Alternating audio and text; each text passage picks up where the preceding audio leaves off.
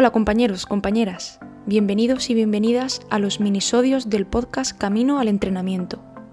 Soy Marta Martínez, aunque en este espacio podéis conocerme como Coach Martínez. Como podréis deducir por el propio nombre, en este espacio complementario a los habituales capítulos del 1 y 20 de cada mes, os iré dando píldoras breves de formación técnica, táctica, metodológica, que pretenden daros soluciones y herramientas para manejar, corregir y resolver problemas durante vuestros entrenamientos y partidos.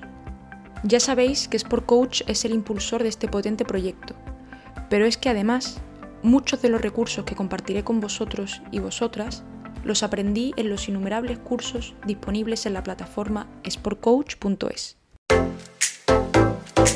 ¿Te gustaría que tu equipo fuese top en el rebote ofensivo? Es una de tus señas de identidad, pero no consigues que tus jugadores tomen el hábito de cargar el rebote ofensivo en cada acción, o no sabes cómo trabajarlo de manera efectiva y dinámica, pues spoiler, este es tu sitio. Hoy hablamos sobre el rebote ofensivo. Para comenzar, me gusta explicar que el rebote ofensivo es una herramienta que permite defender atacando. ¿Qué quiero decir con esto? La acción de ir al rebote ofensivo permite frenar el contraataque del equipo contrario. Si no se captura el rebote, se está en disposición de retrasar el outlet, conocido como el primer pase de contraataque. Da tiempo a reorganizar la transición defensiva en detrimento de la organización del contraataque. Permite al mismo tiempo restar segundos del ataque. Todo esto si no se captura. Si se consigue, obliga a la defensa a encadenar esfuerzo durante 14 segundos más y ofrece la posibilidad de anotar hasta 4 puntos, que normalmente tienen un porcentaje altísimo. Así, viéndolo globalmente, es un beneficio en cualquier caso. Sin embargo, no todos los jugadores y las jugadoras están dispuestos y dispuestas a mantener la disciplina y la concentración en cada acción, ni tampoco desean invertir los esfuerzos en esta tarea, tan consabidamente ardua, y es que no siempre que se va al rebote, se coge, que de hecho sería el refuerzo directo que el jugador o la jugadora necesita para continuar yendo al rebote. Por eso es importante crear un hábito.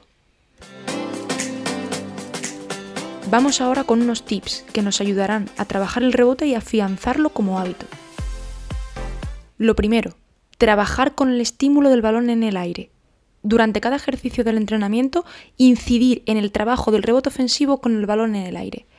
Para aquellos y aquellas que tengan el hábito y además cierta intuición, le podemos enseñar a identificar situaciones previas a balón en el aire. Por ejemplo, un jugador que sabemos por scouting que siempre que tiene balón, tira. Ahí podemos incentivar un trabajo de rebote ofensivo en anticipación. Para que se afiance la idea de balón en el aire, se podrá usar algún recurso acústico, la propia voz, un silbato, la bocina del marcador, que marque la señal en el momento en el que el balón sale de las manos, anunciando que es el momento para ir al rebote, creando así una asociación o lo que los psicólogos denominan un condicionamiento clásico. Segundo tip.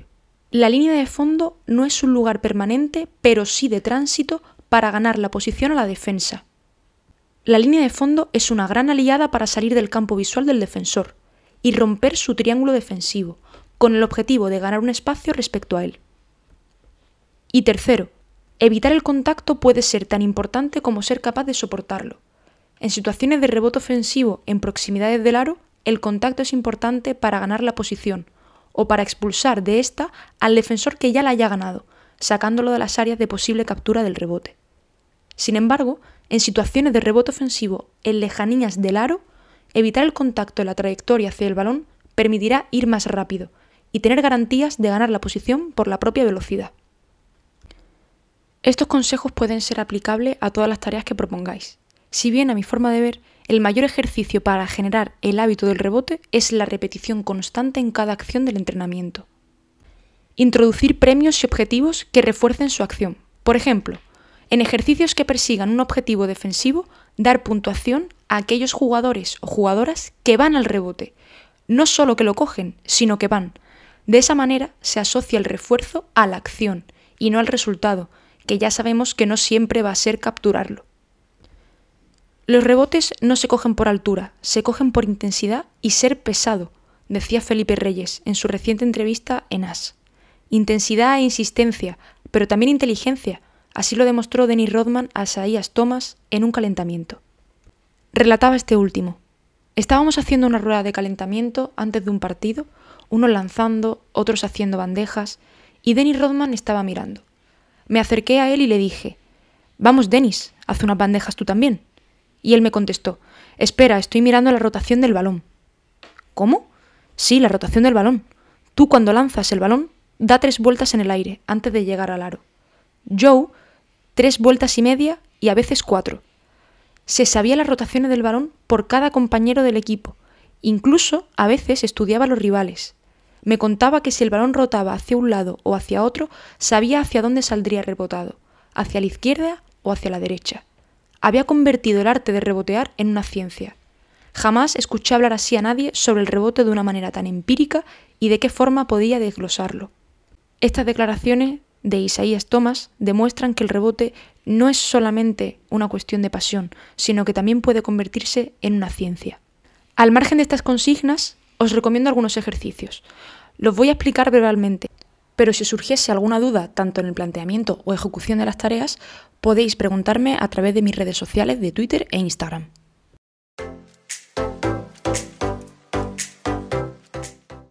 El primer ejercicio lo llamo circus. Los jugadores se colocan en línea desde el tiro libre hasta el aro. Los atacantes, que irán al rebote ofensivo, en el perímetro, ocupando cualquier posición. El entrenador pasará el balón a uno de los jugadores exteriores y al mismo tiempo dirá un número, del 1 al 3. Estos números habrán sido previamente repartidos entre los jugadores defensores. El número nombrado irá a puntear el tiro y los dos restantes con comunicación deberán bloquear el rebote a los jugadores que van al rebote ofensivo. Otro ejercicio muy útil es, los defensores y los atacantes se encuentran colocados uno enfrente de otro en la mitad de un medio campo. Cuando el entrenador da la señal, los atacantes deben tocar la línea más próxima a ellos, y así los defensores. Mientras tanto, el entrenador lanza canasta. Partiendo de posiciones diferentes y en movimiento, deben cargar el rebote, y los defensores bloquearlo. La riqueza de este tipo de ejercicios es la capacidad que tienen para reforzar dos fundamentos antagónicos como es el rebote ofensivo y el defensivo. Si se premia el defensivo, se castiga el ofensivo y viceversa.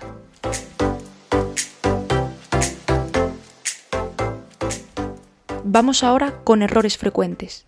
Es muy probable que durante el proceso metodológico de enseñanza del rebote ofensivo e incluso en el desarrollo de los ejercicios, a los jugadores y a las jugadoras les surjan dudas o cometan algunos errores. Vamos a ver cuáles son los más frecuentes y cómo podéis resolverlos. El primero, falta de disciplina. ¿No van al rebote? Podemos convencer con la palabra, poniendo ejemplos, premiar al jugador o a la jugadora en situaciones de vídeo en las que sí ha ido al rebote, además de poner objetivos individuales para cada entrenamiento. Segundo, falta de ubicación o de colocación en el espacio. Ahí podemos hacer ejercicios más analíticos en los que el jugador o la jugadora detecte las áreas más frecuentes en las que suele caer el balón en función de la localización del lanzamiento. Y tercero, y por último, evitar el contacto o huir de él.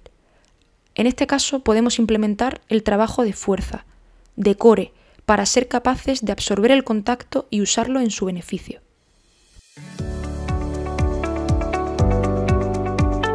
Sin más, con todo esto espero que hoy podáis entrenar mucho mejor el rebote ofensivo con vuestros equipos y os animo a que compartáis en redes o en el propio podcast consejos y herramientas que a vosotros os sirvan. Nos vemos en la próxima, os deseo un buen entrenamiento.